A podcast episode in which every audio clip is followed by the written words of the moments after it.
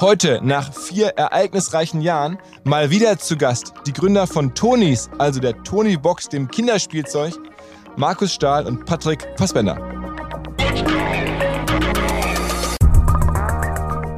Der ähm, Spec hat halt den Nachteil, dass er sehr teuer ist, aber es ist halt sehr schnell. Das heißt, du kannst innerhalb von sechs Monaten damit an die Börse gehen, weil vieles schon vorgemacht wurde. Und das haben wir dann ja auch getan. Also wir haben dann innerhalb von sechs Monaten sind wir dann Ende November an die Börse und die Nachteile oder warum der Spec ja oft auch ähm, so negativ beschrieben wurde, ist, dass viele, die drin waren, dann rausgehen. Also so, sogenannte Redemption.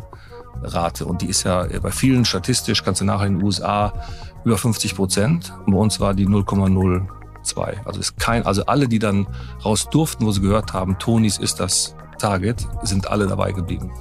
Let's go,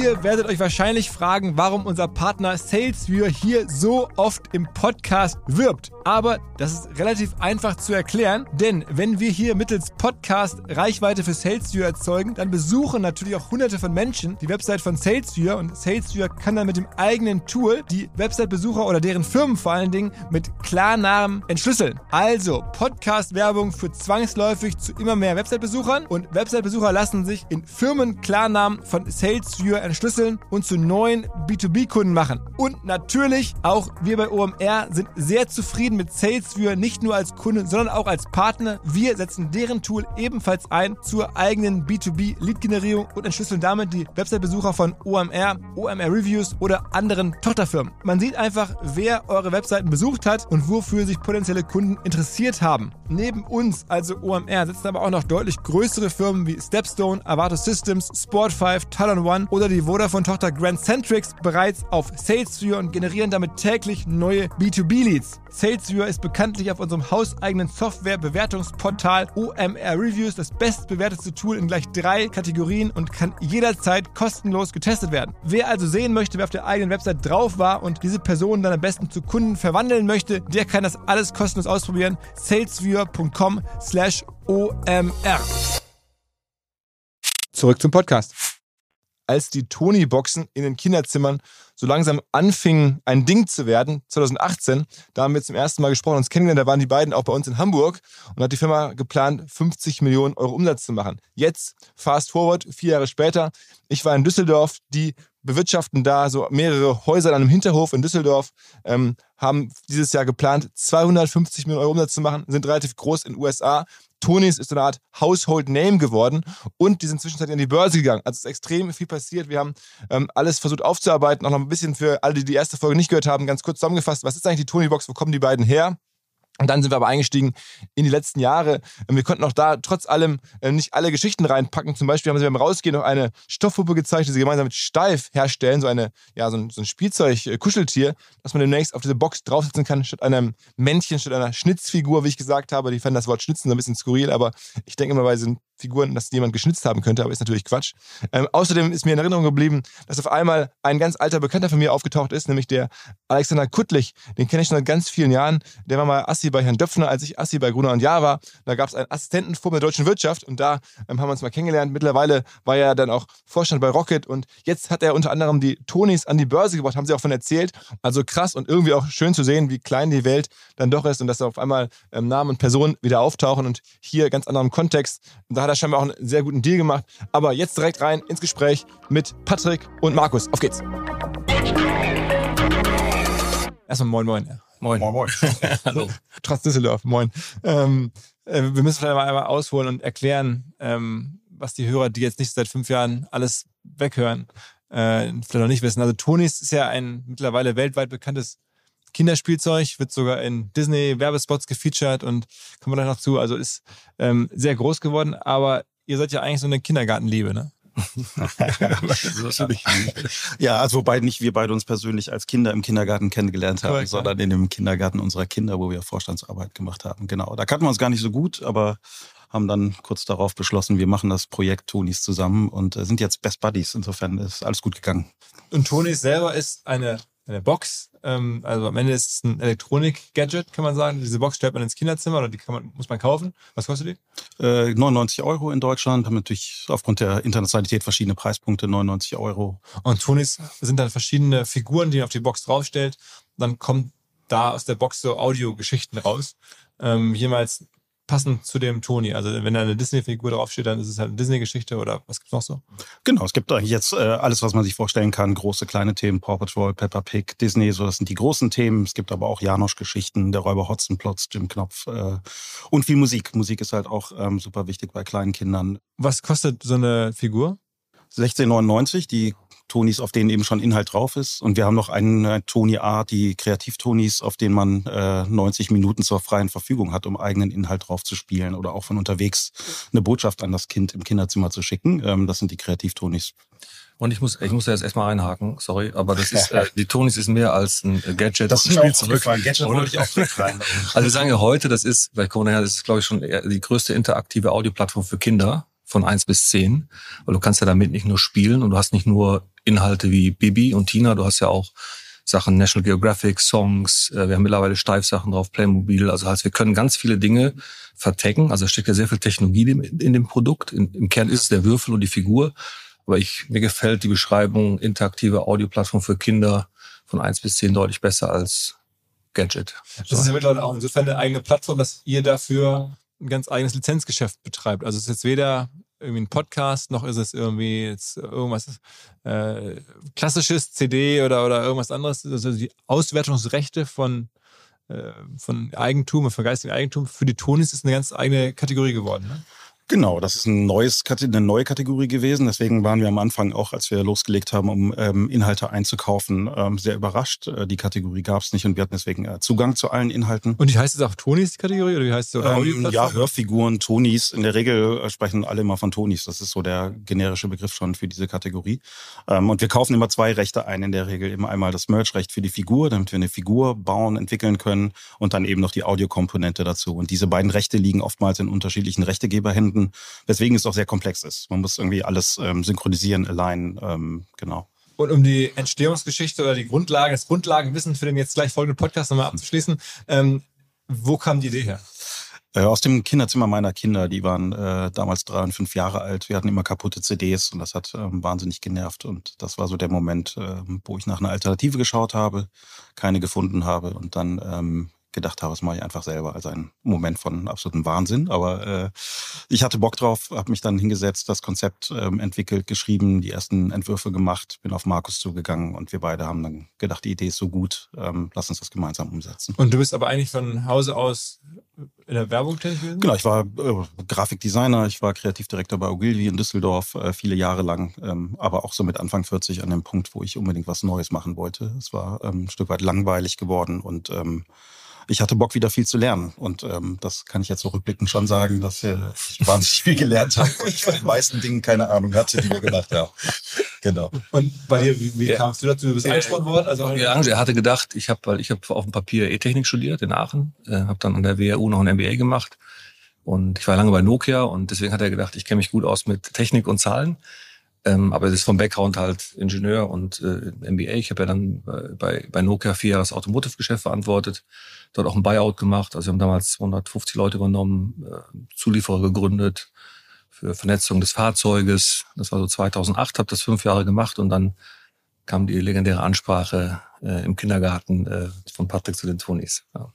Also der, die ganze damalige Geschichte hören will, die, die gibt's jetzt ja, ist ja nur ein bisschen in die Jahre gekommen. Und deswegen so ein bisschen so ein Update. Also damals, ich erinnere mich auch noch, ähm, war euer Plan, das Jahr 2018 abzuschließen mit 50 Millionen Euro Umsatz. Mhm. Hat geklappt, glaube ich. Zumindest mhm. müsste es in der Größenordnung, weil heute ist es deutlich mehr. Wo seid ihr Ende diesen Jahres? Also 23, äh, 22? Also 22 guiden wir, also da kommen wir vielleicht auch noch, wir sind jetzt, äh, mittlerweile sind wir ja nicht wenn ich nur ein neues Produkt entwickle, sondern auch an der Börse. Aber äh, wir gehen jetzt 250 Millionen. Äh, wir kommen, letztes Jahr hatten wir 188 und auch die, die 50 haben wir natürlich auch geschafft in dem Jahr. Und was auch da noch mal spannend war, in dem Jahr waren wir dann mit über 60 auch profitabel schon.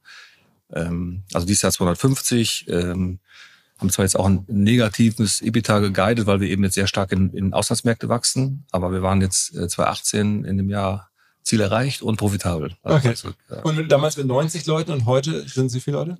400 haben wir. Also das ist dann, und dann sagen wir weltweit. Ne? Also das heißt bei uns dann, äh, der Großteil ist immer noch in Deutschland. Also wir haben jetzt hier sitzen hier in Düsseldorf ja heute. Da sind sicherlich über 200 Leute. Wir haben dann in Hamburg ein kleines Büro mit Tonstudio, auch für Lizenzen. Schwäbisch Gemünd, äh, da äh, haben wir sehr viele Leute von, von, von Schleicher übernommen, Schwaben. Aha. Da haben wir ein Büro gemacht mit 50, das ist Produktdesign. Und die ihr da bewusst das Büro da gegründet? Oder? Ja, weil die, wollte- ich hatte, ich weiß, ob das so eine, ob das so eine, so ein, so ein Witz ist, aber irgendwie auf jeden Fall hieß es mal von den ersten, wir Schwaben, wir gehen da nicht weg und dann haben wir gesagt, dann machen wir halt ein Büro dort, ne? weil wir haben sehr viele qualifizierte Leute dort bekommen und, ähm, und hat sich auch bewahrheitet. Also wir haben dort, In Schwäbisch Gmünd, das ist ja, Ja. keine Metropole jetzt. nee, das ist aber ja, eine Metropole für Figurenbau schon. Also Schleich hat ja den Sitz dort, Bullyland, das sind also viele namhafte ähm, Firmen, die dort wirklich äh, sehr erfolgreich auch das Figu- Figurenchef betrieben haben. Und Aha. wir Ja, hatten- Hochschule für Gestaltung, Oh, ja. auch viele Leute, so die 3D-Design machen und so weiter. Das alles lernen. Okay. Also machen wir jetzt keine, keine Finanz-App oder so, aber da Figuren ist schon gut da. Ne? Also da sind die schon sehr gut da. und das heißt, ihr habt dann auch zwangsläufig gesagt, okay, wer kann gut Figuren ba- bauen, die Schleich, äh, Kinderspielzeugbauer können das gut und dann müssen wir da hin und da mal ein paar von ansprechen, ob die das hier bei uns auch machen. Genau, die waren ja zum Teil auch dort gesettelt, Familie und waren jetzt nicht so erpicht darauf, nach Düsseldorf zu kommen. Versteht man nicht unbedingt, aber sie wollten da. und, äh, ja, ist auch, ist auch wirklich nett da und wir haben ein ganz tolles Büro jetzt da ähm, und viele sehr kompetente Leute, die eben genau das machen, die Figuren entwickeln, Design, Werkzeugbau vorbereiten und so weiter. Wie sind denn die Economies heutzutage? Also damals war das ja so, ihr habt die Box verkauft. Ich erinnere mich so grob mehr oder weniger plus minus null und dann habt ihr mit den Figuren das Geld verdient. Ist das immer noch prinzipiell so? Mhm. Ja, das ist also ganz genau, es ist so Razer, Razorblade Modell, kannst du eigentlich, kannst du das nennen. Wir sehen zu, dass wir die Box ins Kinderzimmer bekommen. Wir haben ja mittlerweile 4,1 Millionen Boxen in Kinderzimmern, die vernetzt sind, deswegen auch Tech-Plattform. Wir haben und dann haben wir 51 Millionen Tonis verkauft mittlerweile. Ähm, Im Schnitt sind das ähm, auf viereinhalb Jahre gerechnet 20 Tonis im Schnitt pro Kunde. Und da kommt natürlich dann auch ähm, das Geschäft her. Also das Modell ist nach wie vor richtig. Wir verdienen kaum was, wenn wir die Box verkaufen. Ähm, online natürlich schon, aber über den klassischen Retail nicht. Aber wir verdienen sehr gut an den Figuren, an den Tonis dann. Das ist immer noch das gleiche Modell. Dann kommt zusätzlich noch, was jetzt neu ist. Wir haben auch mittlerweile ein doch erweitertes ähm, Accessory-Portfolio. Wir haben mittlerweile ja auch durch die Technologie ermöglichen wir ja auch einer gekauften Figur digitale Inhalte auch zuzukaufen, zuzuweisen. Das heißt, wenn ich drei Fragezeichen habe ich eine Figur, ich kann aber über unsere App und über unser Portal eben alle Folgen auch digital runterladen, zahle dann keine 16,99, sondern irgendwie sechs oder zu vier, vier bis sieben Euro dann für digitale Inhalte. Das ist eben auch technologisch möglich. Das heißt, auf dieser diesem klassischen Produkt Box und Figur sind noch ein paar neue Produktaspekte hinzugekommen, wie wie gesagt digitaler Content oder Zubehör. Okay. Ähm, und der große Wachstumsschub kam dann im Aus Ausland. Also jetzt, wenn man jetzt guckt zwischen 2018 und heute, äh, also von 50 auf 250, ähm, das ist jetzt nicht die sozusagen vertiefte Verkauf in Deutschland, sondern das ist dann eher das internationale internationale Ja, Geschäft. nee, also, nee, es ist schon, also Großteil ist ja auch heute, wenn du dir die Zahlen anguckst, für auch nehmen wir mal vom, vom letzten Jahr, da kommt der Großteil noch aus Deutschland, aus Dach, aus dem deutschsprachigen Bereich. Wir haben mittlerweile ja jede zweite Familie gemessen an so Kindern von eins bis sieben hat ja in, in Deutschland eine Tony-Box. Also wir sind auch wahnsinnig stark auch in, in Deutschland noch gewachsen, also mit den Figuren. Also das, das Und ist das dann aber die man schaffen kann. Also, eine, Genau. also jede zweite Familie ist ja schon, kriegt schon sehr, sehr gute Durchdringung. Ja, ist, ist groß und es war immer auch geplant. Irgendwann kommt das natürlich in den Boxverkauf, in die Sättigung, aber dann kommen halt eben äh, die viel, vielen Figuren, die vielen Tonis drauf. Wir haben zum Start, wo wir mal gestartet sind, hatten wir 14 Content-Tonis und wir haben jetzt in Summe 650 in Summe. Also das heißt, kommt viel Content drauf, die sehr profitabel sind. Das heißt, das Dachgeschäft entwickelt sich nicht mehr vom Wachstum so stark, aber wird deutlich profitabler. Und das Wachstum nach vorne raus kommt sehr stark dann, da hast du recht, über die Auslandsmärkte. Also äh, wo wir letztes Mal gesprochen hatten, da waren wir eigentlich noch gar nicht aktiv, waren kurz davor nach England zu gehen und sind heute in den USA, Frankreich äh, aktiv und haben fast 30 Prozent äh, jetzt im Ausland schon. Ähm, Wie ist, wie ist denn jetzt diese Expansion nach USA? Ich meine, das ist ja wie eine Neugründung, ein Neustart. Also ich meine, da hat euch keiner auf euch gewartet und keiner kennt Tonis und es gibt auch genug andere, die irgendwie in die Kinderzimmer rein wollen und, und wie habt ihr da angefangen? Also erstmal äh, haben wir ja relativ früh erkannt, dass ähm, das, was wir immer für ein deutsches Produkt gehalten haben, äh, aufgrund des Hörspielthemas, ähm, doch sehr international ist. Ne? Das haben wir auf den ersten Messen in Nürnberg gemerkt, dass wir aus, aus allen Auslandsmärkten Leute am Stand hatten, die das Produkt großartig fanden. Also bei den Spiele, und, Spielwarenmessen. Genau, Spielwarenmesse in Nürnberg, größte Messe, sehr international. Ähm, so, und das hat uns irgendwie die Augen geöffnet und uns das Gefühl gegeben, wir müssen eigentlich mit diesem Produkt international gehen. Und dann äh, war UK so der erste Schritt. Ähm, Sprache natürlich unfassbar wichtig weltweit und haben dann irgendwann beschlossen, jetzt eigentlich müssten wir in den, in den relevantesten, größten Markt äh, gehen, der, der für uns passend ist, die USA ähm, haben das dann ähm, beschlossen und äh, sagten, wir sind zwölf Monate später im US-Markt. Dann kam noch Corona dazwischen. Also wir hatten äh, nicht gerade die besten Rahmenbedingungen, aber haben die Entscheidung getroffen, ähm, eben ein Team angefangen aufzubauen und ähm, haben dann genau diesen Schritt über den Teich gemacht. Also und, eine deutsche Person, also ihr beide scheinbar genau. nicht, aber irgendeine deutsche Person ist genau. dann hingezogen nach New York? Oder nee, jemand, der dort sitzt, der auch schon äh, dort mal gegründet hatte, Christoph Frisé, äh, deutschen Background, aber schon lange in Kalifornien, USA unterwegs, äh, kennt die, die ähm, Strukturen dort, den Handel. Das war natürlich eine das absolute Voraussetzung. Euch, Den haben wir übers Netzwerk, kannten wir vorher nicht, aber über das Amira-Netzwerk damals äh, kennengelernt. Er war ähm, kurz vor Corona noch äh, hier in Düsseldorf. Wir haben uns ausgetauscht, hat super, super zusammengepasst und ähm, er ist eben auch bis heute bei uns derjenige, der das US-Geschäft vorantreibt. Aha. Ist der Präsident. Präsident. Das war ich Präsident. Präsident auf, äh, ja, das habt ihr noch nicht geschafft. Nee, kein Präsident, der ist Präsident. Okay, und ihr habt, aber um das zu machen, ja auch, glaube ich, danach schon eine, nach unserem letzten Podcast eine größere Finanzierungsrunde gemacht. Ne? Ihr hattet ja vorher auch viele so Angels und man kann danach lesen, so eine höhere siebenstellige Summe, mit der es losging, so die ersten Jahre. Aber es ist ja nicht viel Geld. Wenn man guckt, dass ihr Hardware herstellt und dass ihr nach USA wollt, ähm, irgendwann kam schon mal eine größere Runde. Ne? Wobei das war keine klassische Finanzierungsrunde, sondern wir haben den Gesellschafterkreis ausgewechselt. Wir hatten damals, ähm, hat man glaube ich damals auch drüber gesprochen, so aus dem Freundesbekanntenkreis einen Gesellschafterkreis gebaut, der super passend war, der uns inhaltlich äh, als auch eben, ähm, was das Kapital angeht, die Möglichkeit gegeben hat, äh, überhaupt zu starten. Und als wir gemerkt haben, wir wollen international Schritte machen äh, und auf den Gesellschafterkreis geguckt haben, haben wir gemerkt, das sind dann doch sehr deutsche äh, Unternehmer, Mittelständler, die wahrscheinlich nicht so die Expertise haben, um den Schritt in die USA oder in, äh, nach UK äh, mitzu, mitzutragen. Und das war damals die Entscheidung, dass wir, dass wir geschaut haben, was für Alternativen gibt es, mit dem, mit dem Gesellschafter gesprochen haben. Die haben das komplett nachvollziehen können und dann ist damals die, haben wir für die Amira entschieden aus München. Ja, ja, so eine Industrieholding für viele Family Offices dahinter ähm, und vermögende Unternehmer aus Deutschland ähm, und auch USA zum Teil. Und ähm, das hat uns super gefallen. Dann waren damals noch äh, Alexander Kuttlich, der Flo Leibert und der Ludwig Ensthaler äh, an Bord, ähm, die, die das ganze Thema Internationalisierung glaubhaft ähm, dargestellt haben, wie sie uns dort äh, supporten können.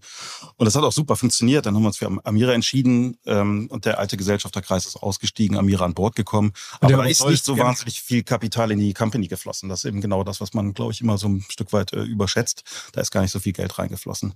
Aber wir haben die Expertise und das Netzwerk Netzwerk äh, bekommen. Um Aber wie viel Geld habt ihr denn sozusagen gebraucht, um diese ersten, sagen wir mal, 100, 200 Millionen Umsatz zu schaffen? Das ist ja schon sehr effizienter. Aber das haben wir eigentlich mit, das haben wir mit der, nee, ich kann es eigentlich sagen, das haben wir ja gebaut äh, über die ersten drei Jahre, haben wir vier Kapitalrunden gemacht, ja. haben dort 10 Millionen Euro eingesammelt und mit denen haben wir eigentlich das Unternehmen auf eine Umsatzgröße von über 100 Millionen gebracht. Also das, das ist das, Wahnsinn. Ja, das ist, das ist, also im Rückblickend, also du kennst ja vermutlich mehr Fälle und für uns ist das ja nur der eine, aber ich glaube, was man, was wir auch dann immer mitbekommen, ist das schon Wahnsinn. Also weil äh, mit, also mit 10 Millionen ist viel Geld, aber dann so eine Firma zu bauen ja. damit, das ist schon, schon, schon irre. Und genau was Patrick sagt, das heißt, damals war der, der Altgesellschafterkreis war sehr Family Friends Deutsch geprägt. Das war Unternehmer hier aus Düsseldorf oder aus, aus Krombach oder äh, die jetzt keine Ahnung hatten, wie mache ich ein internationales Geschäft. Und das war eigentlich das viel Wichtigere, dass du einen Partner hast, der ein Netzwerk hat, um eben auch äh, wirklich glaubhaft in die USA zu gehen. Und das war eigentlich mit der Hauptgrund, auf äh, jetzt Amira zu gehen. Und die hatten im Industriebeirat genau den, den, den Flo, den Kuttlich und viele andere, die uns dann wirklich auch massiv geholfen haben.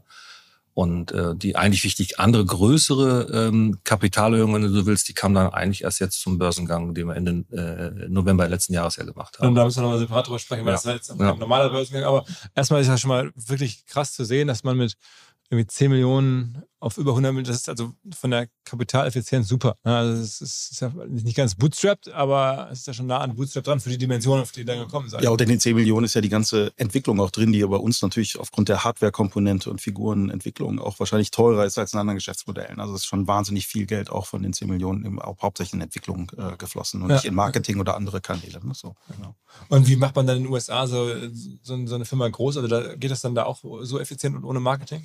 Nee, so effizient nicht. Äh, dafür ist der Markt vielleicht auch zu groß. Also da muss man äh, schon wesentlich viel mehr Geld in, in Marketing stecken. Ähm, weil es einfach ein, äh, ja, ein unfassbar großes Land ist, mit in sich wiederum auch unterschiedlichsten Zielgruppen. Das ist das, ähm, jetzt rede, reden wir ein bisschen schlauer, aber das habe ich am Anfang auch total unterschätzt, dass dieses Land ähm, doch so divers ist, ähm, mit unterschiedlichsten Bevölkerungsgruppen, die man unterschiedlich ansprechen muss. Ähm, allein die Größe ähm, ist, setzt voraus, dass man einen ganz anderen Footprint im Retail haben muss als in Deutschland damals.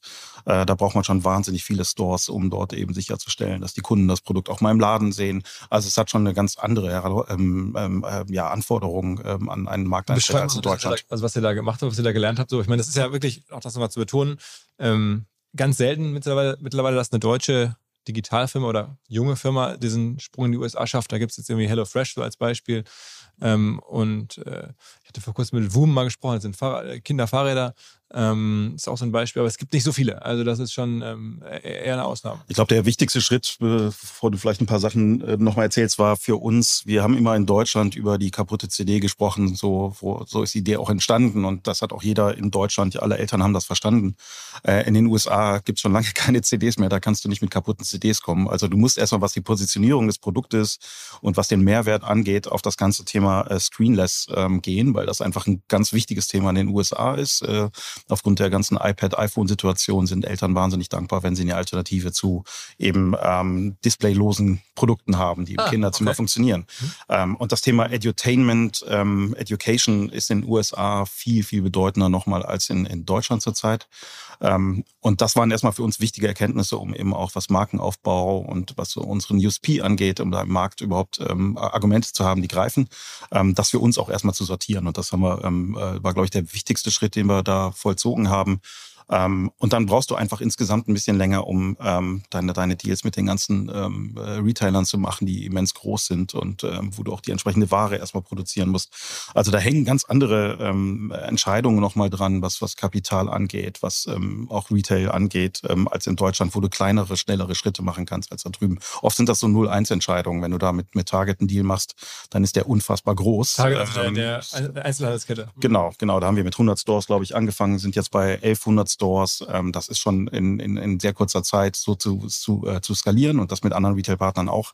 Das ist schon ein Kraftakt. Das unterscheidet sich massiv von Deutschland. Ne? Und dann musst du da natürlich auch deine Marketingaktivitäten drauf abstellen, viel mit den Retailern zusammenarbeiten, die auch ihre, ihre Marketingkanäle nutzen, wo du mit reingehen musst, wo du auch mit zahlen musst.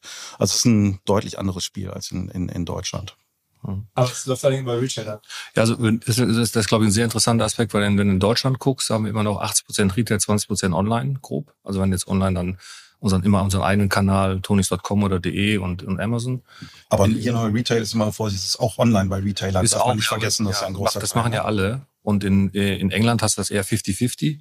Und in den USA hast du schon wirklich äh, zwei Drittel, würde ich sagen, äh, wo du, wo du ähm, online hast, aber auch Retail. Also das heißt, dass, dass für unser Geschäft Retail schon verdammt wichtig ist, weil das Produkt ist, wenn auch neu in dem Markt, immer erklärungsbedürftig ist. Und in den USA kannst du eigentlich sagen, brauchst du eigentlich Amazon, Target und Walmart, wenn du mit so einem Produkt dort äh, erfolgreich sein wirst. Und wie Patrick schon sagte, äh, Target sind wir jetzt sehr erfolgreich, also sind da in fast allen Shops drin. Ähm, Walmart startet auch, du startest dann eigentlich mehr online und dann in ein paar Kanälen und dann entwickelst du das, wenn es erfolgreich ist, mhm. weil es hat ja auch eine wahnsinnige Investitionsvolumina. Also wenn du so einen Shop ausstattest, also da gehst du ja, gehen wir ja sehr in Vorleistung. Aber auch der Online-Kanal Amazon oder eigene Shop ist auch stark. Und wir haben mittlerweile 4000 äh, Retail-Stores auch in den USA. Also hier in Deutschland ungefähr sechs. Also schon, also auch. Also sechs, wo ihr ähm, in, hinliefert. Genau, 6000 haben wir jetzt hier in Deutschland. Und in den USA 4000 jetzt schon. Genau, das ist schon, äh, ja. Und du hast dann, was auch ein Unterschied ist, weil das eine ist dann natürlich, dass du die richtigen, was Patrick sagt, Lizenzen lokalisiert hast. Du brauchst halt in, in Deutschland die Bibi und in, in, in England den Gruffalo, in den Asterix in Frankreich und äh, Dr. Sue und äh, Also die Lama Lama war aus den USA als Beispiel, neben den großen Blockbustern. Das ist, glaube ich, ein wichtiger Punkt. Und du hast in äh, deutlich mehr Marketingkosten, also Customer Acquisition Costs sind zum Start in den USA deutlich höher, als die wir jetzt hier in, in, in äh, Deutschland hatten. Das heißt, du musst dann über Retail, wir machen dort auch TV-Kampagnen, der Disney-Spot und so weiter, an dem Thema Awareness arbeiten. Das ist deutlich mehr, als das wir jetzt hier in, in, in Deutschland machen mussten. Und ähm, und, und dann, wenn das irgendwann kippt das und zündet das und dann wird auch darüber gesprochen und wir sehen jetzt sehr stark, dass die Customer Acquisition Kosten wirklich runtergehen und äh, dann, dass das dann, dann auch das, das äh, so ein Land eben auch profitabel bauen kannst. Was, was kostet ein Kunde äh, einzukaufen in den USA? Kann ich ja keine Zahl sagen jetzt. Sehr, sehr schwankend immer nach Jahreszeit. Natürlich jetzt, jetzt äh, teurer als im, im äh, Mai, genau. Also ähm, sehr, sehr schwankend. Also sind äh, höhere zweistellige Eurobeträge ähm, zum Teil, mit denen wir da unterwegs sind. Aber eben wirklich auch sehr schwankend. Also Und warum ist es in den USA eurer Einschätzung nach so teuer, viel teurer? Also erstmal sind wir jetzt auch ein bisschen weiter, dass ähm, äh, vielleicht auch einfach mehr Produkte im Markt sind, die dieselbe Zielgruppe mit denselben Keywords unterwegs sind als wir damals. Also Wettbewerb treibt den Preis da natürlich entsprechend nach oben. Ähm, das ist wahrscheinlich einer der Hauptgründe. Und wir haben in Deutschland ja wahnsinnig wenig gemacht damals. Deswegen haben wir gar, gar nicht so einen Referenzpunkt. Hier ging das so schnell über, über alle möglichen Netzwerke und Kindergärten und Spielplätze. Also Word of Mouse war in Deutschland ähm, unfassbar wichtig und hat uns äh, supportet. Deswegen waren wir auch aus Marketinggründen äh, oder Budgetgründen so super effizient äh, unterwegs. Äh, das ist in den USA eben aufgrund der Größe und der Reichweiten und so weiter, äh, wird das irgendwann auch greifen. Das merken wir auch. So Word of Mouse wird dort auch immer, immer wichtiger. Äh, Influencer-Themen sind in den USA auch sehr wichtig, dass du dort mit Prominenten zusammenarbeitest, ähm, weil die auch wiederum ihre Reichweiten mitbringen und für Glaubwürdigkeit in den Zielgruppen stehen und auf Produkte entsprechend ähm, ähm, ja, Einfluss nehmen auf den Erfolg der Produkte. das war so in Deutschland derzeit weniger. Wer, wer in den USA, welche gibt es da irgendwelche besonderen Influencer, die euch geholfen haben? Ja, einer waren die Carter Backstreet Boys, der äh, sich ähm, selber geoutet hat als Tony Box Fan. Da haben wir gar nichts mit zu tun gehabt. Das haben wir realisiert. Dann haben wir Kontakt aufgenommen und der jetzt ähm, ein Stück weit äh, Markenbotschafter ist und äh, seine Reichweite zur Verfügung stellt. Ähm, immer aber im Kontext seiner Familie. Äh, das ist schon krass zu sehen, wenn er auf Tour ist und dann seinem Kind per Kreativ-Toni sowas drauf singt, äh, solche Geschichten macht. Das ist natürlich unheimlich nah an unserem Produkt, zeigt die Emotionalität des Produktes ähm, und es ist halt glaubwürdig, weil das Produkt auch wirklich super äh, zu Hause im Einsatz hat und liebt. Und ähm, das haben wir auch immer, immer versucht zu erreichen, ähm, dass wir mit Leuten zusammenarbeiten, Unternehmen, die äh, wirklich überzeugt sind vom Produkt, die Bock drauf haben und nicht nur eingekauft sind. Was ja eigentlich generell immer noch überraschend ist, wenn man das so hört, der könnte ja auch, also so ein Star-Vindicator, der könnte ja irgendwie, weiß ich nicht, irgendwo eine, ein Pfeil aufnehmen auf seinem Handy, eine Tonaufnahme machen und die dann per WhatsApp an seine Frau oder seine Familie schicken das wäre ja auch möglich. Stattdessen, ich meine, das ist ja generell so ein bisschen das Mysterium. Warum feiern jetzt alle die Tour nicht so? Weil ich meine, ich habe jetzt ab und zu mit Podcast zu tun. Äh, dann denkt man sich, ja, so Podcast könnte man ja auch das Handy irgendwo hinlegen oder so. Ähm, und dann, äh, wenn man jetzt zum ersten Mal auf Tonis guckt, dann ist man schon überrascht, dass dieses, dieses, diese Kategorie überhaupt gibt. Weil am Ende eine Figur auf eine Kiste stellen, wo dann Ton rauskommt, ist ja jetzt auf der einen Seite sehr innovativ, auf der anderen Seite ist es halt jetzt gar nicht so verrückt neu. Nee, so, also es ist nicht so, es ist eine super simple Idee, äh, aber es ist oft so, dass simple Ideen funktionieren. Ähm, aber was man, glaube ich, dann unterschätzt, wenn man äh, so rational drauf guckt, guckt, ist die Emotionalität der Figur. Also wer hat nicht als Kind mit Playmobil, Lego gespielt, mit Steifstofftieren? Also alles, was Haptik hat, was eine Dreidimensionalität hat, äh, reichert deine Fantasie an, äh, lädt dich ein, irgendwie selber zu spielen. Und ähm, das kannst du mit Karten oder mit CDs eben nicht machen. Und insofern finde ich es nicht überraschend, weil also ich kann mich noch sehr gut an den Moment erinnern, wo ich äh, durch Struppi, meine Tim und Struppi-Figur, ähm, auf die Idee kam, die auf eine Box zu stellen, um was zu hören. Da war ich selber in dem Moment auch geflasht, nur von der Vorstellung, dass das funktionieren könnte. Es ist einfach eine komplett andere Herangehensweise, die so emotional ist, ähm, dass das eben eine, ähm, so diese rationalen Blick, die man darauf haben kann, den ich auch verstehe, total sprengt. Insofern finde ich es nicht überraschend, sondern völlig menschlich eigentlich, dass man das als etwas sehr Positives wahrnimmt. Es hat aber auch dazu geführt, oder das heißt, ähm, ob das jetzt daran liegt, dass es ähm, so einfach ist, vielleicht gar nicht, aber ähm, der Erfolg wahrscheinlich noch viel mehr, dass jetzt noch mehr andere auch probieren, das Gleiche zu machen. Also man kann es nicht schützen und es gibt jetzt, glaube ich, auch eine ganze Reihe von Wettbewerbern, die euch am Ende klonen, oder? Nee, also ähm, erstmal glaube ich, das sind ja, ähm, Wettbewerb kann ja auch was Gutes sein. Es gibt ja auch äh, gerade ich glaube in den USA hat uns das geholfen, Audiotrend und Streaming, Podcast, alle diese Phänomene helfen uns ja auch, da das Thema Audio deutlich äh, prominenter äh, wird, das muss man schon sagen. Ich glaube, es hilft uns auch, wenn eine Kategorie mehrer als ein Produkt hat. Ist vielleicht ein bisschen komisch an, aber bin ich tief von überzeugt. Dass in, in Frankreich gibt es ja zum Beispiel das äh, Luni, das ist ein System, ähm, was jetzt nicht mit Figuren, auch nicht mit Karten arbeitet. Du kannst an zwei Knöpfen deine Geschichten zusammenbauen. Diese grüne Box sehr erfolgreich. Ist eher fast eine Ergänzung, ist ein schönes Produkt und hilft eben diese Kategorie Kinderaudio eben auch nach vorne zu pushen. Ähm, also Klone gibt's in der Form eigentlich unsere gar nicht. Ich glaube, das, das Hauptargument bei uns, was Patrick schon sagt, ist der Formfaktor von dem Produkt. Das ist, glaube ich, mit der Schlüssel, warum das so erfolgreich ist. Also Formfaktor, dann Figur, Emotionalität. Es gibt ja hier die Kartensysteme. Ich weiß, wenn du die meinst, ähm, gibt es ja ein paar Systeme, die jetzt äh, Tigerboxen, ja. Tigerbox, äh, Tigerbox oder Yoto, die machen die ja in England. Das heißt, ähm, ich halt, ich nehme eine Plastikkarte und stecke die hinten rein äh, und dann wird auch was abgespielt. Genauso gut kann ich ja auch auf dem iPad draufdrücken oder Dinge wie ähm, Spotify und Alexa, die gab es ja auch alle schon vor uns. Aber irgendwie haben dann trotzdem zig Millionen Kunden gesagt, nee, nee, das, das, das ist doch schon das geile Produkt, die Tonis. Und das glaube ich im Kern ist halt eben eine Plastikkarte, ist halt eben, hat nicht die Emotionalität wie, wie, wie eine Figur. Ich habe die gleiche Funktion. Und sowas mit einer Figur, ähm, die so mit Liebe gemacht ist, handbemalt ist, hohe Qualität hat, das gibt's gar nicht. Also deswegen ähm, gibt's eigentlich, glaube ich, also nicht, vielleicht hast du jetzt brandneue News, ich weiß nicht, aber ich, äh, ich sehe da im Moment ähm, andere Systeme, die auf das Thema einzahlen, ich mache ein Produkt für Kinder im Audiobereich und das ist ja vollkommen okay, wie ich an dem Beispiel Luni nannte, aber ähm, so ein Produkt wie das unsere gibt es nicht. Und dann muss ja auch sehen, wir haben was ich eben sagte, 4,1 Millionen Boxen jetzt vernetzt draußen stehen. Also die Zahlen der anderen, die kenne ich nicht, aber die sind da wirklich sehr viel um ein Vielfaches kleiner. Das heißt, auf so eine Tech-Plattform können wir natürlich auch beliebig viele Dinge draufpacken, wenn wir wollen. Das ist dieser beliebig erweiterbar. Ich kann ja heute alles vertaggen und eben auch auf unser System zuführen, wenn ich glaube, das ist eben ein sinnvoller Business-Aspekt. Deswegen sehe ich äh, Themen aktuell wie Supply Chain, ne, da, da müssen wir sehr aufpassen, aber bei dem Thema Konkurrenz, da bin ich total entspannt. Hat euch ja die Supply Chain-Thematik jetzt in den letzten Jahren hart erwischt? Ja, wie, wie alle, die irgendwo in Asien produzieren, haben wir natürlich auch mit Lieferketten-Thematiken zu tun gehabt, Kostenexplosionen, ähm, Verknappung von ähm, Transportmöglichkeiten. Das hat uns schon zugesetzt. Ähm, ich glaube, als wir 18 gesprochen hatten, hatten wir auch schon so ein Warenverfügbarkeitsthema.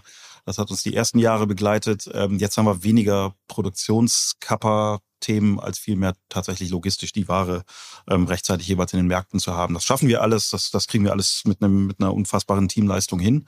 Ähm, aber manchmal eben auch mit den, mit den begleitenden Kosten, weil man mehr fliegen muss, als man wollte, etc. Aber klar, das hat uns auf jeden Fall auch erwischt. Aber wir haben schon vor Corona auch angefangen, so Second-Source-Strategien aufzubauen, dass wir, Tonis bauen wir ja traditionell in Tunesien seit Anfang an, aber wir haben jetzt auch in China äh, Kapazitäten aufgebaut. Wir haben die Tony-Box in Nanjing in China gebaut, bauen sie immer noch zu großen Stückzahlen dort, aber haben auch in Ungarn ein Werk jetzt bei ähm, Partner aufgebaut, wo wir Boxen produzieren. Also wir haben schon versucht, uns auch ähm, so aufzustellen, dass wir in bestimmten Situationen reagieren können, switchen können und insofern ähm, sind wir, glaube ich, da ziemlich gut unterwegs. Und ich meine, die Liebe zum Detail zeigt sich, das war mir gar nicht klar, dass ihr da wirklich so diese Schnitzer äh, von Schleich oder so. Schnitzer von Schleich. wahrscheinlich Menschen, die diese Werkzeuge bauen können oder sowas, äh, oder als einzelne Personen schnitzen die Das ist alles 3D natürlich inzwischen. Ne? Also die, die äh, aller, allererste Figur, die wir damals gemacht haben, die wurde wirklich noch in, in China aus Wachs geschnitzt. Das war so der erste Kreativtoni. Ähm, aber dann hat sich das in der Phase auch wahnsinnig schnell gedreht, auch bei, bei den ähm, Figurenherstellern wie Schleich, dass die anfingen, immer mehr in 3D zu bauen und auch zu plotten. Inzwischen ist es ein relativ digitaler Prozess, wo am Ende des Tages äh, geplottet wird über einen 3D-Plotter. Wir haben in Schwäbisch Gmünd zig Plotter. Ähm, so, und dann schaut man sich die Figur an, äh, kann die auch zur Freigabe ähm, ähm, Bedingungen entsprechend an die Lizenzpartner schicken. Man kann die dort bemalen. Also der Prozess ist digitaler geworden, aber am Ende des Tages ist es natürlich auch ein haptisches Produkt, was dann rauskommt. Ne? Hm. Und eigene Inhalte zu schaffen. Ich meine, wir hatten letztes Mal das Thema, dass ihr auch sehr stark mit Lizenzen gewachsen seid ähm, und dass ihr die jetzt auch braucht für die Lizenzierung, habe ich verstanden. Aber was ist aus dem alten Traum geworden, sozusagen eigene Sachen zu machen? Eigene Figuren zu erfinden, so ein bisschen so Walt Disney äh, 2022? Ja, mal gucken, ob wir da hinkommen. Aber äh, ja, wir haben jetzt mit der Schlummerbande oder Sleepy Friends, äh, wie, sie in UK und in den USA heißt, ähm, so ein erstes eigenes Thema aufgesetzt, ähm, was super erfolgreich gestartet ist. Ähm, genau mit diesem Anspruch. Lass uns ähm, neben den ganzen Lizenzthemen, die super wichtig für uns sind, eigene Themen aufbauen, um unabhängiger zu werden, aber gleichzeitig auch eben äh, Dinge die wir durch das Nutzerverhalten unserer Kunden sehen und äh, zum Beispiel Schlafroutinen Routinen abends äh, sind ähm, ein, ist ein Use Case, der super wichtig ist, dass wir in dieser Umgebung eben auch Inhalte entwickeln, die dort Sinn machen. Und das ist eben die Schlummerbande. Ähm, eigen, eigenes Design gemacht, eigene Audiokonzepte ähm, äh, geschrieben, produziert und jetzt als ein erstes äh, Franchise ähm, auf, den, auf den Markt gebracht. Und das Spannende daran ist eben, dass wir dadurch, dass wir das IP in eigenen Händen halten, auch über Auslizen Auslizenzierungsmodelle ähm, gehen können. Wir haben das können auch Kinofilme machen zur Schlummerbande. Genau, das ist natürlich so, dass das ganz, ganz am Ende ein Traum wäre, dass wenn wir da irgendwie sowas mal auf die Beine stellen. vielleicht, vielleicht fangen wir mit einer TV-Animationsserie an. Ähm, ja, aber wir haben die ersten äh, Artikel mit Partnern. Sterntaler ist so ein Partner, ähm, die Kuscheldecken für Kinder machen, Schnüffeltücher, kleine ähm, mit, mit Schnüffeltiere. Mit genau, das sind dann Produkte, die Sterntaler äh, bei uns das Lizenzrecht einkauft, diese Produkte machen zu dürfen. Und das haben wir jetzt auch schon am Start. Ähm, Schlafsäcke für, für kleine Kinder und so ähm, die dann eben unser Design nutzen, unsere Marke nutzen, um das dann eben über ihre Vertriebspunkte zu verkaufen. Und das ist natürlich ein Stück weit so die Königsdisziplin, wenn wir anfangen, eigene Franchises zu entwickeln, wo dann Lizenzpartner auf uns zukommen, weil sie selber Produkte mit dieser äh, Marke umsetzen wollen. Ist das auch das äh, Tonys Lab, was in Hamburg ergibt? Äh, ist das dafür gedacht, da in der Nee, nicht ganz. Also das ist eher so die Content Unit, die, die äh, in Hamburg sitzt. Das Tony Lab, was wir auch haben in der Tat, das sitzt ähm, hier in Düsseldorf, da drüben, genau. Ähm, das ist eher die Einheit, die äh, nochmal mal eher auf Produktebene schaut. So, was sind die nächsten Produkte, die wir auf den Markt bringen wollen? Wir haben ja, ähm, es mangelte uns nie an Ideen, aber aufgrund des ganzen Wachstums und der vielen Themen, die wir an anderen Stellen haben, haben wir es ähm, äh, nicht so richtig gut geschafft, an, an neuen Produkten zu arbeiten. Deswegen haben wir vor anderthalb, zwei Jahren das Tony Lab aufgesetzt, ich glaube anderthalb Jahre. Und das Tony Lab ist jetzt die Unit, die ähm, genau sich darum kümmert, ähm, über die Dinge, die über, über die wir eigentlich am allerliebsten jetzt reden dürfen, würden, aber nicht dürfen. Ähm, nämlich genau, was, was ist das, was wir so als nächstes machen? Was haben wir da für Ideen und Visionen? Und daran wird äh, arbeitet das Tony Lab. Also wenn man dieses Netzwerk hat und diese Kundengruppe hat, was kann man denn noch am Ende verkaufen? Viele schöne Dinge, genau. Und äh, da aber auch immer dieser Blick drauf, irgendwie, lass uns, äh, was, was braucht der Kunde, worauf hat er Bock, was, was funktioniert und dann kann man es auch gut verkaufen. Und warum macht ihr das Content Lab in Hamburg? Also das ist ähm, der ein bisschen historisch gewachsene Markus Langer, der die Unit äh, leitet. Der kommt von Oettinger, sitzt in Hamburg und in Hamburg sitzen auch viele ähm, Hörspiellabels wie Hörbuch Hamburg, ähm, viele Verlage, Carlsen Verlag, Oettinger Verlag, äh, viele Studios dort, die dort produzieren. Und das ähm, ist für uns dann eben auch einfach eine Frage der, der, der Ressourcen. Welche Leute findest du wo? Und in Hamburg findest du viele Leute aus dem Bereich. Also die Euch auch, ne? die irgendwas mit Audio zu tun haben. Und äh, genau, und auch Studios und, und Sprecher und äh, die ganze Infrastruktur ist einfach in Hamburg Hamburg viel besser als in, als in Düsseldorf sowieso, aber selbst als in, in Berlin und deswegen haben wir uns damals für Hamburg entschieden. Okay. Ähm, und dann habt ihr irgendwann auch während der Pandemie entschieden, auch noch an die Börse zu gehen. genau, das war langweilig. War nicht mehr zu Hause. Nee. Ihr brauchtet Geld? Ja, ich sag mal, das war ja ein, äh, also das war getrieben durch ein, das enorme Wachstum, was wir ja die ganzen Jahre hatten. Also wenn man auch sieht von den dort eben diese, diese 60 Millionen, dann sind wir auf 100, dann 130, 188 und dann, also wir sind ja immer ein starkes Wachstum, auch durch gepaart durch Internationalisierung. Und dann haben wir uns ja schon, schon mit dem Thema beschäftigt, wie machst du jetzt eine weitere Kapitalrunde, äh, Convertible, richtiger Börsengang, dann guckst du dir eben alle Dinge an und dann ähm, haben wir uns dann ja irgendwann entschieden, sagen, nee, das ist eigentlich das Beste ist der Börsengang. Das, ähm, man muss fairerweise sagen, das war natürlich dann auch im Sparring mit jetzt Amira und auch ähm, äh, sicherlich maßgeblich äh, Alexander Kuttlich, ähm, der ja. Der musst du sagen, der ist ja ein ehemaliger ähm, CEO, nee, also Vorstand, Kollege bei Rocket Internet gewesen, also der war da, oder sagen wir, der Kollege. Genau, der war, der war, der war CEO, also der ganze Operative bei Rocket. Ähm, und war zu der Zeit auch schon im Industriebeirat bei Amira. Das heißt, wenn die Beteiligung gemacht haben im Tech-Umfeld, dann hat der immer drauf geguckt, das ist typisch, machen ja ganz viele, auch der Flo Leibert oder der, der Ludwig, die ja dann auch alle noch, also Ludwig war ja auch bei ähm, im Rocket-Umfeld. Der Flow hat in den USA ein riesen äh, Cloud-Unternehmen äh, aufgebaut. Und, ähm, und die haben ja dann, äh, sind ja dann raus, haben ja 468 gegründet, einen Fonds ähm, im Bereich Tech. Ähm, und haben dann nebenbei äh, äh, ein Spec gebaut, also einen speziellen Konstrukt für den Börsengang. Genau, eine Hülle. Also das ist ja letztendlich nichts anderes als eine Hülle. Die haben irgendwann gesagt, liebe, liebe Investoren, ihr kennt mich ja alle gut, gib mir mal 300 Millionen Euro, die legt er mir hier hin und dann suche ich eine tolle Firma, mit die ich dann darüber an die Börse bringe. Und da wir uns aus der Zeit bei Toni schon kannten, er war ja hier auch Beiratsvorsitzender zwei Jahre, das heißt, er kannte uns, er kannte das Produkt. Und ich glaube, das ist im Kern ja auch das Entscheidende bei so einem Gang über den Spec, dass du einen tollen Promoter hast, also jemand, der den baut, und das ist Kuttlich und Team, und eben ein geiles Produkt. Ich meine, das sind halt, glaube ich, kann man wirklich sagen, wir, und ähm, was eben sehr stark wächst, weil der ähm, Spec hat halt den Nachteil, dass er sehr teuer ist, aber es ist halt sehr schnell. Das heißt, du kannst innerhalb von sechs Monaten damit an die Börse gehen, weil vieles schon vorgemacht wurde. Und das haben wir dann ja auch getan. Also wir haben dann innerhalb von sechs Monaten sind wir dann Ende November an die Börse und die Nachteile oder warum der Spec ja oft auch ähm, so negativ beschrieben wurde, ist, dass viele, die drin waren, dann rausgehen. Also so sogenannte Redemption-Rate. Und die ist ja bei vielen statistisch, kannst du nachher in den USA über 50 Prozent. Und bei uns war die 0,02. Also ist kein, also alle, die dann raus durften, wo sie gehört haben, Tonis ist das Target, sind alle dabei geblieben. Das sind sehr viele namenhafte Investoren, was ein echtes Gütekriterium ist. Und von daher war das dann im Kern die, die absolut beste Entscheidung aller Zeiten, weil wir dann eben die Firma sehr schnell mit sehr viel Geld kapitalisieren konnten, also 100 Millionen.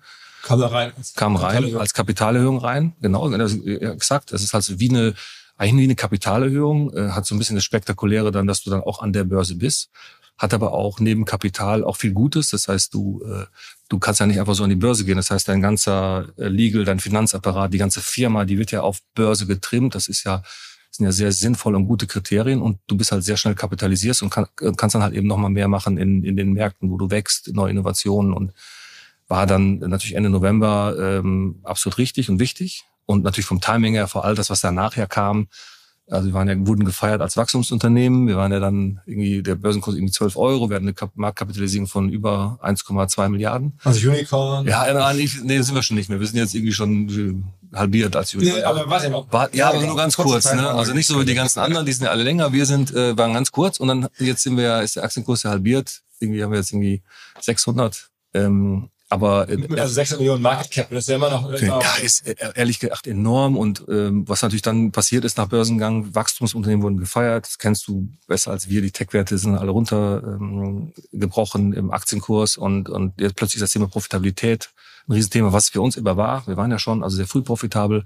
Aber nochmal vielleicht um das mit dem Thema Spec und Börsengang, das war für uns ähm, absolut richtig, äh, richtigen Partner, richtiges Netzwerk, gutes Timing. Spec haben ja dennoch so ein bisschen irgendwie ein schlechtes Image und ja. nachvollziehbarerweise, weil ja viele, die jetzt in den letzten Jahren als Spec an die Börse sind, liegen gar nicht alle deutlich unter Wasser, was ja auch wieder nachvollziehbar ist, weil das Marktumfeld generell schlecht ist, aber bei Specs hat man das Gefühl, es ist noch mal schlechter. Irgendwie wurde auch viel sagen wir mal, Firmen an die Börse gebracht darüber, mhm. die ja nicht so geil waren. Das ist bei euch ein Unterschied. Ich glaube, das was Markus sagt. Ne? Irgendwie, wie, was für ein Target hat so ein Spec? Ähm, so und ähm, ich glaube, da, das war jetzt in der Konstellation eine sehr, sehr gute Konstellation. Ähm, und es ist halt teuer, das ist das, was man irgendwie, glaube ich, auch äh, teuer für, für, für, für, ja, für alle, die da reinlegen und Spec verdient, also die Initiatoren verdienen sehr viel Geld daran und irgendwie, wenn man einen Börsengang macht, einen klassischen, äh, bleibt da nicht so viel hängen. So, aber auf der anderen Seite kauft man sich wahnsinnig viel Zeit dadurch und äh, ja, das Timing war natürlich, das konnte man vorher auch nicht ahnen, äh, perfekt. Aber wir haben vor allen Dingen auch Zeitdruck gehabt, weil wir ähm, gesehen haben, wie großartig das Produkt in den USA funktioniert. Also wir wollten dort weiter wachsen und für uns war das eben ähm, extrem wichtig, äh, uns das Kapital zu organisieren, um das Weihnachtsgeschäft in den USA entsprechend vorzufinanzieren, zu bauen, um die nächsten Schritte dort zu gehen. Und ähm, da war das eben ein, ein Vehikel, auf das wir gesetzt haben. Also äh, ehrlich gesagt, vor keine Ahnung, anderthalb Jahren wussten wir noch nicht mal, was ein Spec ist. Äh, war für uns ja auch alles Neuland, wie so vieles. Die an die Börse. Genau. Aber wir haben uns damit halt auch, wir haben damals auch die Argumente gehört, die waren ja da auch schon, jetzt sind sie irgendwann nochmal lauter geworden, aber die auch damals gab es die schon. Aber am Ende des Tages haben wir eine Abwägung getroffen ähm, für, für, diese, für diesen Weg. Und im Nachhinein müssen wir sagen, war es in der Tat Gold richtig gut, dass wir es gemacht haben. Und wie viel Shares haltet ihr noch? Also wie viel Prozent? Kannst du ja sehen. Ich glaube sieben, ne? Sieben Prozent. Also, also ihr beide gemeinsam. Ja. Genau. Wir haben immer zusammen, das sind ja die berühmten Höllenhunde, also kann man nachlesen. Äh, das sind ja dann, äh, sind wir knapp 100 Millionen Aktien ausgegeben, sieben Prozent haben wir. Mhm. Der größte Einzelaktionär ist Amira, die sind ja mit drüber, also 25 Prozent. Spec Owner, also 468 auch, glaube ich, sieben. Ähm, und dann gibt's halt äh, große, viele namhafte, Bailey Gifford und viele andere, die dann kleinere Positionen halten, aber das ist ja auf der Webseite auch sichtbar. Also wir haben ja praktisch die Anteile vorher rübergerollt. Wir sind ja, wir hatten ja immer, äh, wir hatten anfangs nie Geld, immer tolle Ideen und haben dann eben über die Kapitalerhöhung sind wir natürlich immer verbessert. Und das vor Börsengang haben wir eigentlich alles, ist alles rübergerollt. Wir sind jetzt also einer der größeren Aktionäre, ich glaube der viertgrößte, drittgrößte Aktionär. Ähm, wie gesagt, Amira ist der größte. Hatten auch ein Lock-up Lock -up für ein Jahr, also dass, da, dass wir mit Aktien nichts machen durften Aber jetzt könnt ihr verkaufen. Also wir könnten jetzt ab, äh, wir könnten jetzt ab äh, 1. Dezember, aber was wir natürlich nicht vorhaben, wir würden ja jetzt bei dem Kurs nachkaufen, ne? Also Natürlich. Komm, ist der Werbeblock oder was? habt, ihr doch, immer. Also Heute. Keine Ahnung. Ich bin mir nicht sicher, ob du das als Vorstand machen darfst. Also, nee, nee, da musst du rausschneiden. Das darf ich ja nicht. Aber, nee. Aber es ist trotzdem, ich meine, sag mal, die, kurz die, die, die Börsenkennzahlen. Wir reden jetzt von irgendwie ähm, Umsatz von 250 Millionen, hast habt ihr gesagt. Und jetzt irgendwie äh, Market Cap ist äh, so 600 Millionen Größenordnung, ne? Genau. Also so dann Faktor, weiß nicht, 2, irgendwas. Ähm, ist jetzt auf den Umsatz Multiple und auf das Ergebnis ist gerade halt kein Ergebnis da. Äh, Also wir haben ja da, wir haben ja, ich weiß nicht, ob das, wir haben ja vor, wir haben ja eigentlich hätten wir jetzt, eigentlich äh, diese Woche hätten wir Quartalsergebnisse Q3, die haben wir ja vorgezogen über eine Ad-Hoc, weil wir eine Gewinnverbesserung rausgegeben haben. Das heißt, wir haben, das ist ja auch untypisch in dieser Zeit. Wir haben ja nicht nur die letzten drei Quartale immer die Ergebnisse geliefert, die wir prognostiziert haben. Und das in diesem Umfeld. Und wir haben jetzt ja die äh, Profitabilität gemessen an Adjusted EBITDA von minus acht auf den Bereich minus fünf bis minus zwei für Ende des Jahres hochgezogen. Äh, das heißt, wir, äh, das war für uns aber nie jetzt, ähm, das haben wir jetzt nicht gemacht, weil der Markt danach schreit, sondern wir wollen immer, also wir wollen im Kern immer ein profitables Unternehmen bauen und jetzt gelingt uns das schneller.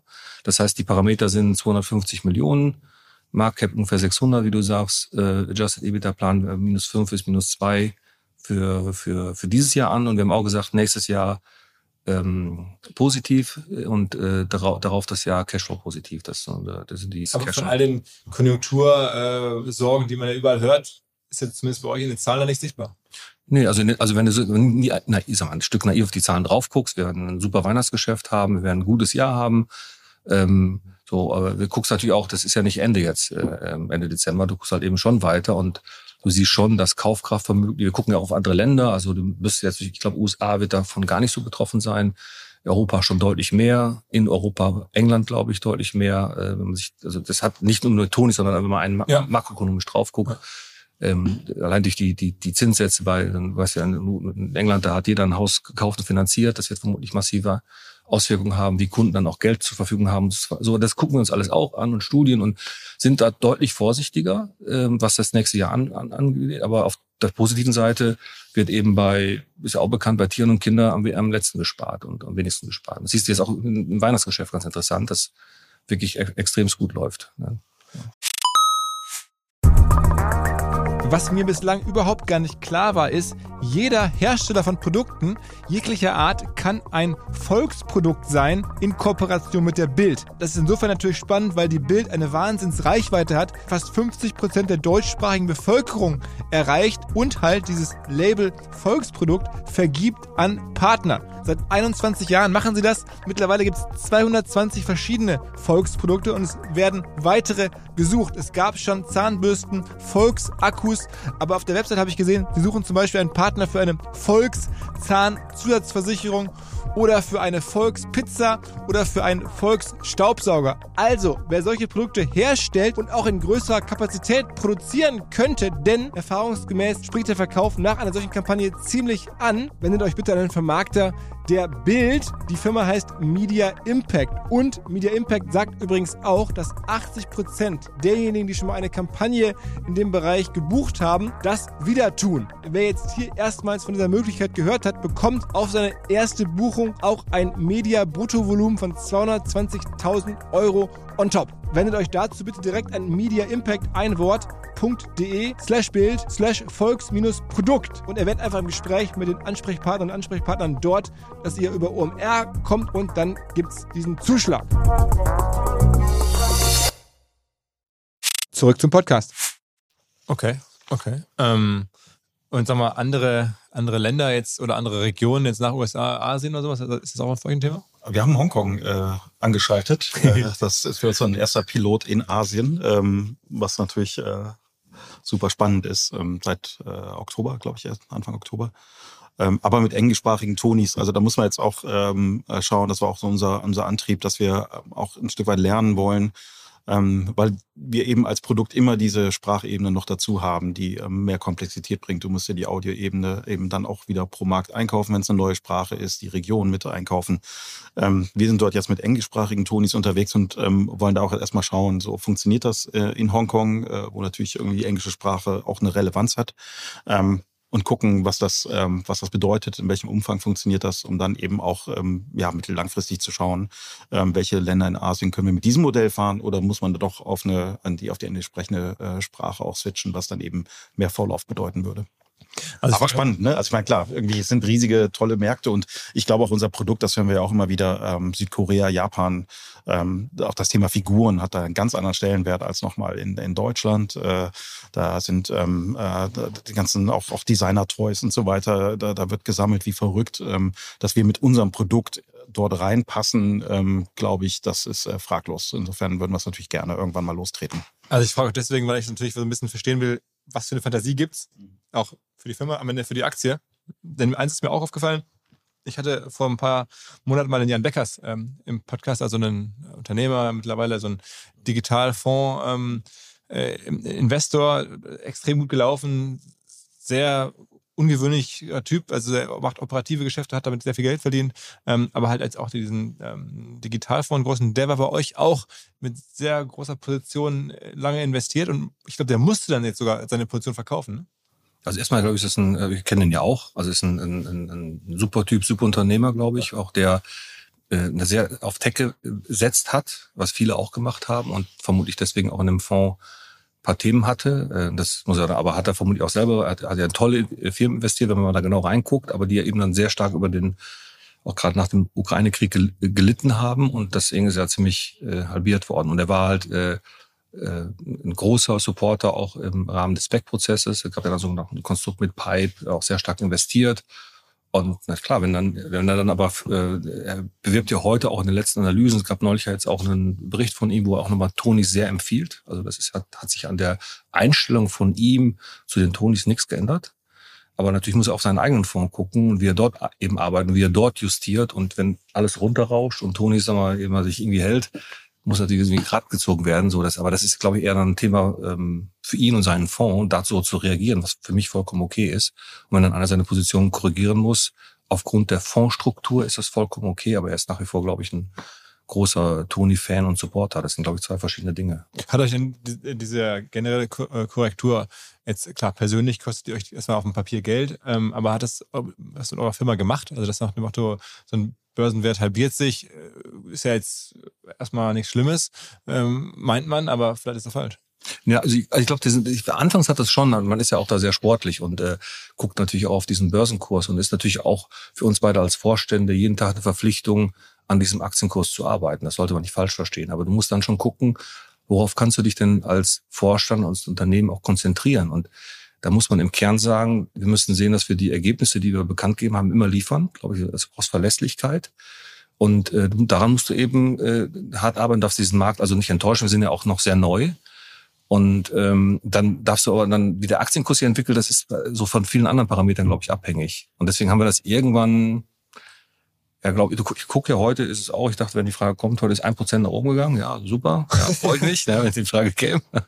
Und äh, aber das wird, wenn du weiter eine profitable und gute Firma baust, glaube ich, wird sich das mit dem, mit dem Aktienkurs nicht nur bei uns, sondern bei vielen anderen Unternehmen wieder positiv entwickeln. Bist du viel unterwegs und versuchst am Ende großen Fonds ja, zu erklären, wie genau. das Geschäft ist, weil das, wenn die kaufen, treiben sie ja den Kurs. Das ist genau, genau, das ist, das ist die, das ist die Sache, die zweite Sache, die ich sagen wollte, dass du, ähm, und das, also, wir haben uns da so ein bisschen aufgeteilt, also, Patrick sehr stark an den Themen Produkt und Innovation. Ich bin in der Tat sehr viel mit Investoren, also äh, ob das jetzt in Frankfurt ist oder nächstes Woche, jetzt bin ich in London, Penny Hill, eine Riesenkonferenz von Bärenberg organisiert, äh, aber auch in den USA oder, also ich bin sehr viel auf Investorenkonferenzen, also ist eigentlich jede Woche, wo ich mit Investoren rede und denen erzähle, was, was ist, je nachdem, wie lange die bei uns sind, wie ist der Stand, wie entwickelt sich das, genau mit dem Hintergrund, dass du, dass die, die machen ja, ich erzähle das nicht nur einmal, sondern oft ist das ja mehrfach, ähm, weil die wollen dann sehen, wie haben die sich die letzten paar Monate entwickelt und da ist mittlerweile gutes Vertrauen aufgebaut. Ich glaube, deswegen entwickelt die Aktie sich jetzt auch ganz schön.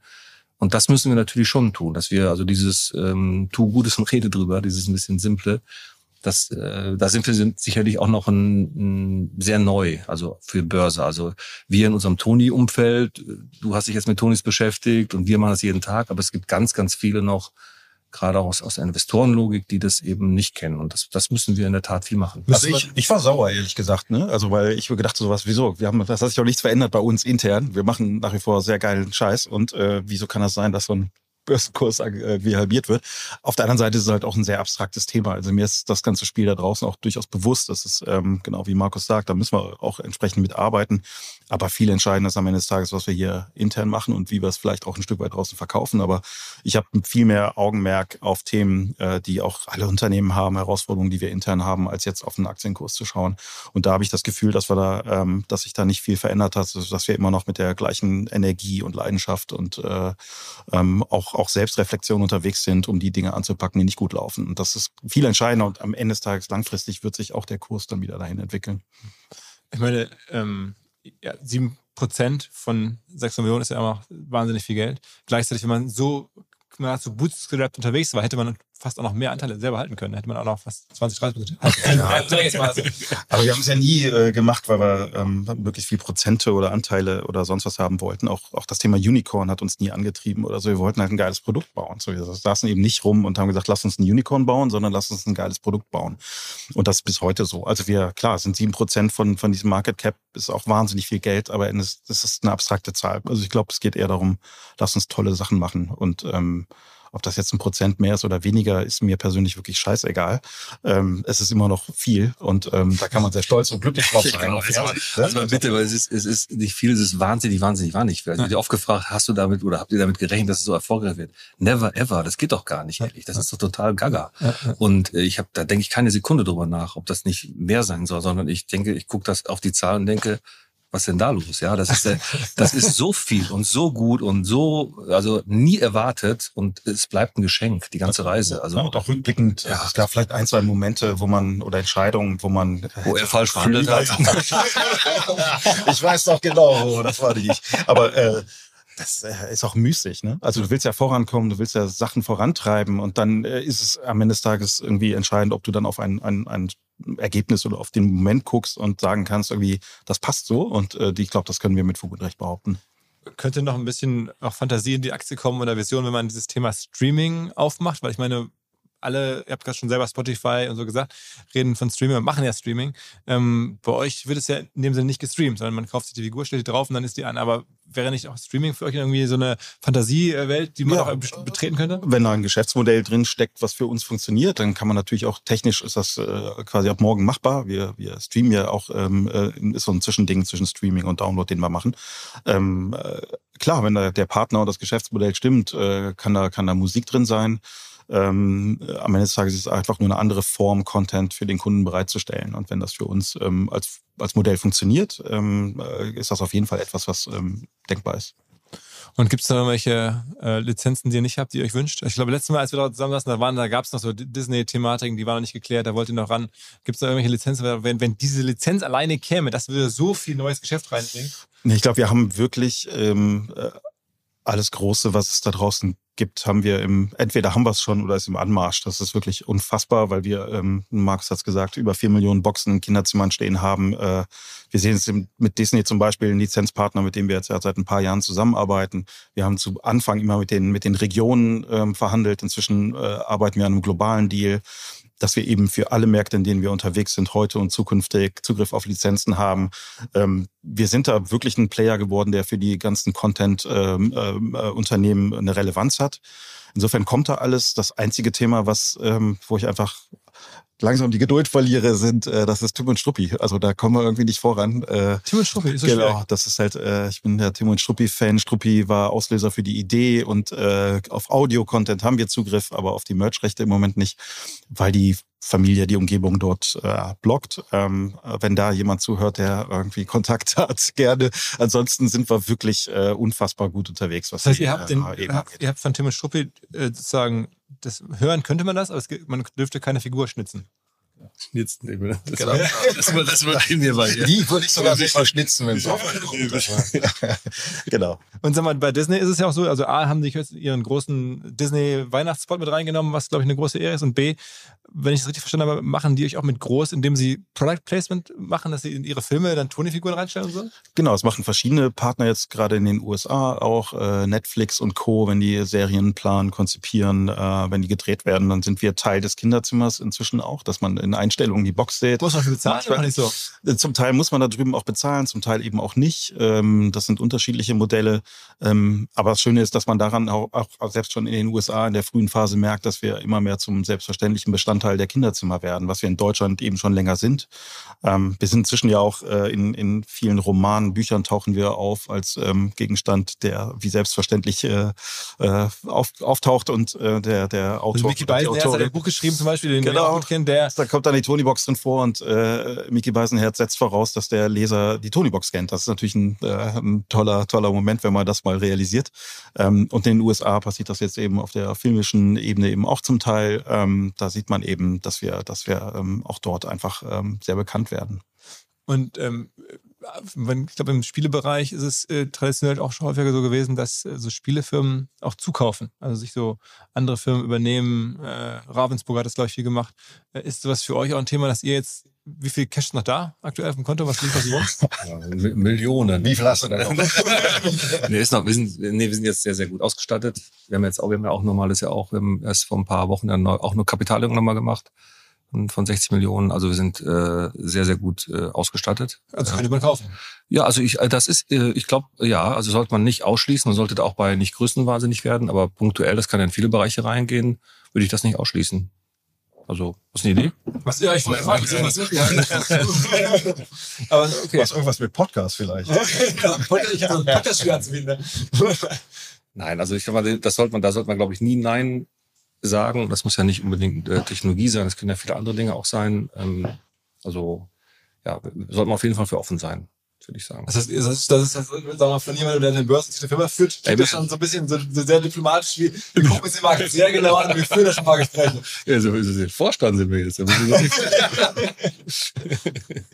Okay, okay, okay. Ähm, also das heißt, äh, was ich so raushöre, dann ähm, klingt es lohnenswert, in, in fünf Jahren äh, oder was ist viereinhalb Jahren das nächste Update zu machen. Äh, und ihr dann seid. Ich hoffe früher. früher. Also, Jubiläumssendung habt ihr doch bestimmt irgendwo. genau, genau. Tausend Podcasts und dann wieder wie Ja. Tones Update. Ja, ich, ich mache ich jetzt besonders gerne. Also ich mit dem Tarek Müller von, von About You, Ja. den, den begleiten wir jetzt ja auch schon seit, weiß ich nicht, frühen Tagen vor der Börse, jetzt an der Börse. Ähm, und ja, es macht mir schon Spaß, das zu sehen, wie sich die Dinge entwickeln. Und bei euch jetzt von 50 auf 52 Minuten ist schon, was war denn der, was ist der größte Unterschied?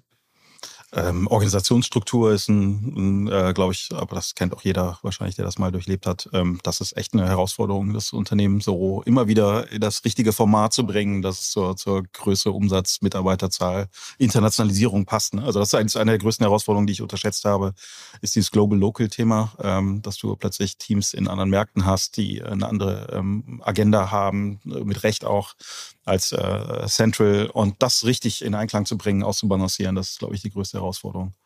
Und die ganzen Menschen, kennt ihr die jetzt logischerweise nicht mehr alle? Die äh, sind Wir hatten, wir hatten ein äh, tolles Event, habe ich gehört, letztes Jahr im Mai. Äh, da war ich dummerweise, lag ich mit Corona flach. Da haben wir alle Mitarbeiter äh, weltweit äh, nach, nach Düsseldorf geholt.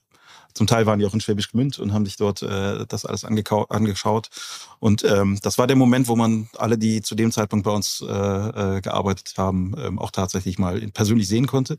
Äh, aber wie gesagt, ich lag mit Corona ist flach. Das war so krass. Ähm, Also, und äh, ja, das muss krass gewesen sein. Ich will davon gar nichts hören. okay. Ähm, Und jetzt ist natürlich wahnsinnig viel per Video, aber das ähm, äh, funktioniert eigentlich ganz gut. Wobei auch da merken, merken wir, wie alle anderen auch, ähm, so dieser persönliche Kontakt ist äh, wahnsinnig wichtig, auch ähm, wenn man zusammenarbeitet, dass man eben auch mal einen Kaffee miteinander trinkt und nicht nur per Video irgendwie immer nur direkt ins Business-Thema einsteigt. Ne? Das heißt, äh, was man auf jeden Fall hoffen darf, dass ihr die nächsten Jahre das hier weiter durchzieht und dass dann die nächste Tonis-Folge dann auch mit euch wieder wäre. Das ist ja auch wichtig. ja, sehr schön. Wir kommen ja langsam zum Alter. Es wird eng. Also, weil ich bin aber jetzt wir kriegen das 55, ich war jetzt was 63 Rente oder was ist das? Also mal gucken, wie lange das wieder, weil wir wieder dran sind, weiß ich nicht. Ja. Ja. Alles klar. Ja gut. Also ich drücke die Daumen für die nächsten Jahre. Vielen Dank. Ähm, für, die, für, die, für die Rückkehr zum Unicorn-Status, auch wenn das egal ist, aber es wäre trotzdem fürs deutsche Ökosystem toll. Ne? Macht ihr mittlerweile auch selber Investments? Also habt ihr jetzt Ja. Also wir haben auch ein Investment-Vehicle, also mit dem wir selber investieren. Also Direktinvestments, also frühe Phase, späte Phase, Fonds, alles hoch und runter. Also, Also auch Startups, äh, wirklich. ja, also äh, haben wir auch schon gemacht. Also auch in, äh, mein, ein paar Sachen sind ja bekannt. Eine wildeste ist hier in OCR Hair Systems, sind so, immer so Haare, so, so Ps, ne? Da haben wir hier in Düsseldorf. Da sind so Florian Falk mit bei, äh, Krombacher, Bitburger Ventures sind da mit drin, ähm, Kinderprodukte, also, also querbeet. Also wir machen, ähm, ja, wir investieren auch. Also wenn jetzt jemand zuhört, der gerade ein neues Kinderprodukt irgendwie auf der Ja, oder auch was anderes. Also es muss nicht so, aber da haben wir natürlich auch ein bisschen Expertise. Aber ja, mit unseren bescheidenen Mitteln machen wir gerne auch ein Investment, was wir ja. Also bringt das deutsche Ökosystem voran, so oder so. ja, ist so, glaube ich schon. Ja, absolut, absolut. Und vor allem mit, dem, mit der Expansion und so. Ja, ich meine, wir sitzen hier ja nicht in Berlin und in Düsseldorf ist nicht ganz so viel los, aber es wächst ja halt auch immer mehr. Das ist spannend zu sehen. Als wir angefangen haben, äh, war gefühlt noch gar nichts da oder wir kannten es nicht. Und wenn man jetzt auf die Szene schaut, dann hat sich wahnsinnig viel getan. Und das ist cool. Also da sind wir jetzt in der Stadt, glaube ich, auch ein, ein Vorzeigeunternehmen, ähm, wie zwei, drei andere auch. Und das ist super. Also das, das brauchen wir auch. Ne? Das ist, ähm, glaube glaub ich, es mangelt nicht an guten Ideen und tollen Konzepten, ähm, aber das Umfeld muss auch passen, um diese gedeihen zu lassen. Und wenn wir einen kleinen Beitrag äh, dazu leisten können, ist das ja super. Okay, alles klar. Vielen Dank. Ciao, ciao. Ciao, ciao. Kleiner Hinweis für die neuen Ziele. Und zwar Pipedrive kennen wir bei OMR auch sehr gut. Das CRM-System insbesondere für die Förderung des Wachstums kleinerer Firmen. Pipedrive ermöglicht es ganz einfach den Überblick zu behalten über Vertriebsaktivitäten, Gespräche, Abschlüsse. Man verpasst keine Nachfassaktion. Pipedrive ist vor allen Dingen einfach zu bedienen, vollständig anpassbar auf die jeweilige Firma, auf die jeweiligen Teams und erstellt sehr hübsche visuelle Berichte. Darüber hinaus gibt es zahlreiche smarte Automatisierungen. Also geht zu pipedrive.com, um dort eine kostenlose 14-tägige Testversion zu starten.